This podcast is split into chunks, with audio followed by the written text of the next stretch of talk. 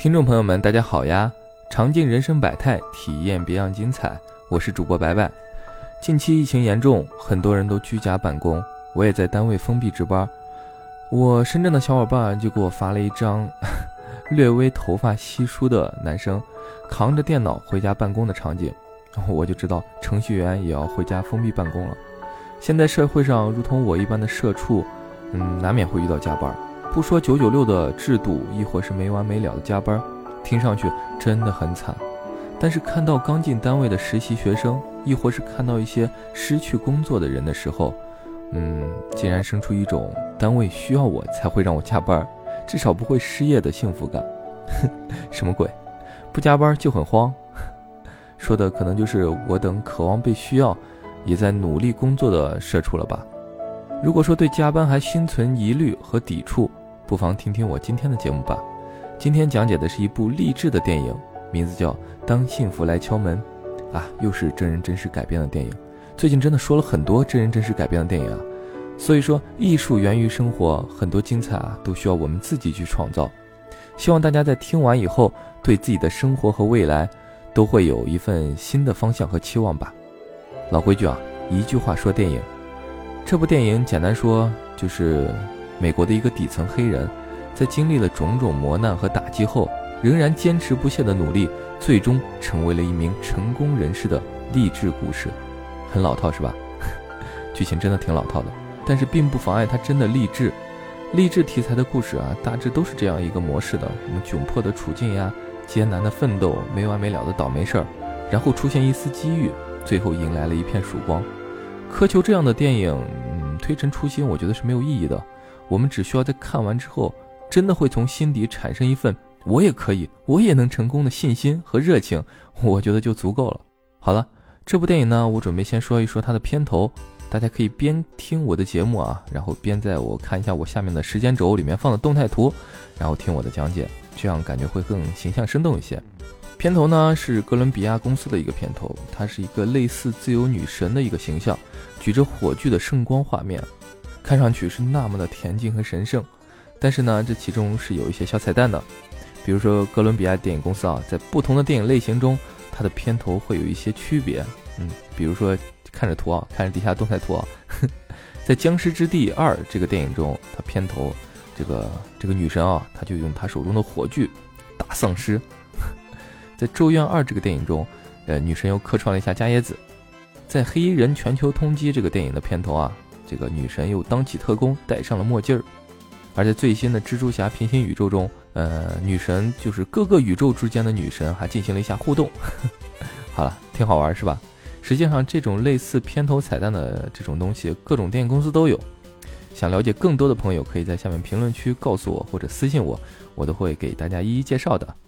好了，说回这部电影，嗯，说几个电影里让我印象比较深刻的片段和细节吧。呃，首先，影片一开始，在一路上匆匆忙忙的各行各业的打工人的这个背景下，主人公克里斯他送孩子去学校了，是位于唐人街的一所幼儿园，应该是中国人开的。从后面克里斯的经济条件来看，可以看出这所幼儿园真的很物美价廉。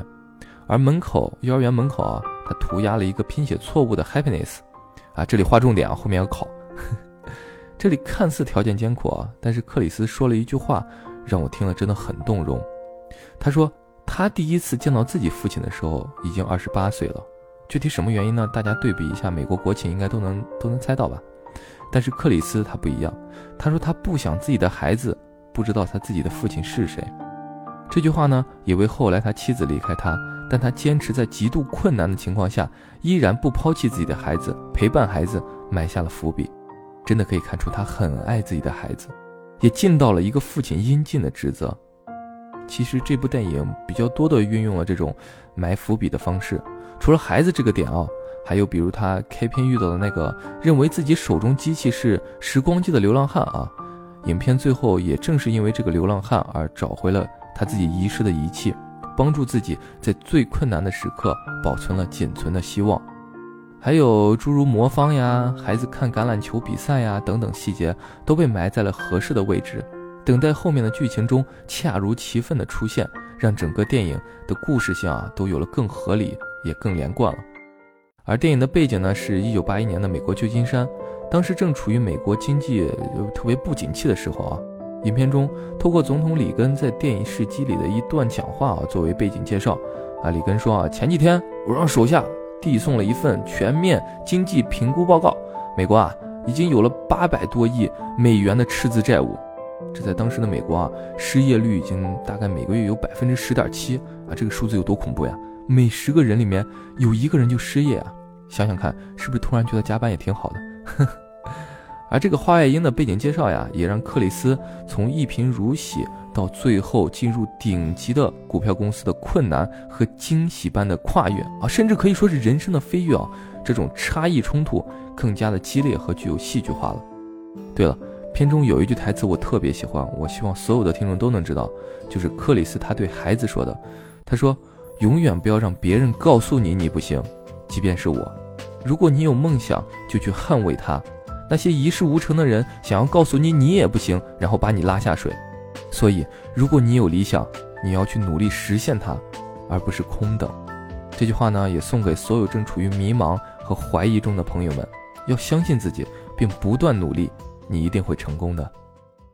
因为是励志电影啊，所以必不可少的那当然就是感人的画面了。我深受感动的有以下几幕啊啊，其中一幕就是克里斯遭遇了。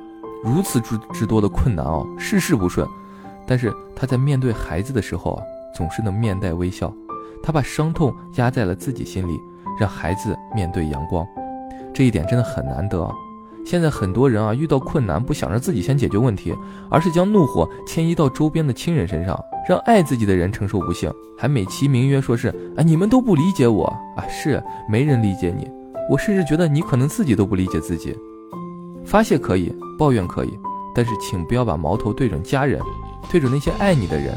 伤害的话语就像是尖刀，在你心上划下了伤口，并且这种伤口比身体的痛更加难以愈合。所以，别用爱的名义伤害。另一个比较感动的，甚至是和主人公产生共情的一个感受画面，就是在那个收容所里，克里斯终于修好了他的那个仪器，打开了开关。就在那个时候啊，灯光在那个昏暗的挤满人的收容所的尽头亮起的时候，那种身处绝境中的力量和重新燃起的希望，真的让人很感动，也让人更加有了一种付出就一定会有收获的信心。其实整部电影啊，最令人动情的就是男主克里斯和他儿子之间的互动了，平淡中蕴含着深厚的感情。克里斯片中一共流过三次眼泪，这是一个坚强的父亲很难见到的。第一次流泪。是当他和他的儿子因为没有钱支付房租，被赶出他的房子，流浪到地铁站的厕所里过夜的一个场景，真的特别可怜。因为他不想让正在熟睡的儿子被外面急着要上厕所的人吵醒，而被迫用脚使劲把厕所门抵着，自己则抱着已经熟睡的儿子半躺在厕所里，并且用手捂着儿子的耳朵，害怕把儿子吵醒。这时候，他的眼泪慢慢的从眼角滑落，这是一个坚强的父亲留下这种自责的眼泪。这种泪水没有让他放弃，反而让他更加振作。第二次流泪是在收容所的那个教堂里，同样是贫群流浪的人们啊，一起合唱了一首《Lord Don't Move That Mountain》这首歌，让这个坚强的男人再一次流下了泪水。这我觉得是内心感动的泪水。他这首歌的歌词是这样的啊：上帝啊，别让险峻离开，赐予我翻越攀登之力，请别挪开我足下的绊脚石，指引我前进的方向。重担虽负于肩，苦难难以忍受，我也不曾放弃。困难虽然暂时阻挡了前进的步伐，但是我会坚持下去，排除一切障碍。呃，此时的克里斯啊，他内心重新充满了力量，感悟到了一切困难都是对意志的磨砺，不要放弃。真的是，就像中国古代说的那样：“天将降大任于斯人也，必先劳其心志，苦其筋骨，行拂乱其所为。”我觉得其实是一样的概念。呃，而最后一次流泪了，是当克里斯听到股票公司的领导亲口问他：“你愿不愿意来我公司上班？”时，他说愿意。他激动地说愿意。此时，克里斯的泪水已经糊满了整个双眼，那是激动的泪水，更是幸福的泪水。当克里斯得到这个消息后，冲到幼儿园，深深拥抱儿子的时候，与儿子一起分享喜悦时，他真正体会到了幸福敲门的感觉，真的太让人感动了。电影里还有一些小细节和彩蛋啊。啊，比如克里斯回到家以后，他告诉妻子他想当股票经纪人时，妻子却嘲讽道：“你怎么不去当宇航员呀？” 于是威尔史密斯后来就在《重返地球》里，就在这部戏啊当了一回宇航员，而且还是和他的儿子又演了一对父子。好了好了，串戏了串戏了。总而言之呢，不要轻易的让别人都否定你。再比如说，克里斯在面对房东的驱逐、妻子的离开、收入不稳定这一系列情况下，他在墙上刷上了“垃圾克里斯”的文字。但是，当生活又有了新的希望和方向的时候，他把那些字又刷掉了。这也意味着他对自己的认知是一种肯定和对未来的坚信。而这部电影最大的两个彩蛋哦，就是片中的主角克里斯和他的儿子。啊，克里斯大家都知道是威尔史密斯演的，是不是？但是你知道他现实中的儿子贾登史密斯也在影片中饰演了他影片中儿子的一角，真的是打仗亲兄弟，上阵父子兵呀！而且小朋友的演绎真的是也是浑然天成了，特别特别棒。还有片尾中，克里斯拉着孩子猜谜，边走边猜谜的一个场景中，他与一个衣着整齐的黑人擦肩而过，并且呃互相对视了一眼。这个场景，这个黑人哦，就是片中克里斯的原型人物加德纳。这一幕真的有一种跨越时间和空间。贯穿真实和虚构的一种完美的邂逅感。本片呢，呃，也用了纪录片的章节描写方式，每次剧情的转变的转场背景声啊，都是克里斯对自己的人生不同阶段的一个描述。他把人生呢分成了好几个阶段。其实等到我们垂垂老矣时候，回看自己的人生，是不是也可以把我们的人生分成好几个阶段来看呢？啊，真的想想都是一件充满回忆、感动。满足啊，甚至后悔，多种滋味交织的一个场景了。最后，大家还记得我开头说的那个幼儿园门口拼错的 happiness 吗？本来应该是 h a p p i n e s s，但是他拼写错了，就拼成了呃 h a p p y n e s s 啊，他复数没有把 y 变成 i。其实谁也没有注意到啊，为什么克里斯会在意到这一个小小的拼写错误呢？啊，这有什么意义呢？啊，当你把这句话单独拎出来的时候，你会发现，其实这句话就是本片的核心了。There is no why in happiness. There is I. 成功永远都不是属于 why 的，不是不断的提问的一个问句，而是要靠自己的 I。成功永远都是掌握在自己手中的，幸福的门不会自己打开，需要我们勇敢且不断的去敲门。好了，今天的节目就到这里啦。明天我将对电影进行更深层次的讲解，告诉大家从电影中怎么学到推销和成功的知识。希望大家持续收听哦，一定会很有收获的。最后，希望大家点赞、评论、订阅我的节目哦，我会持续坚持更新的。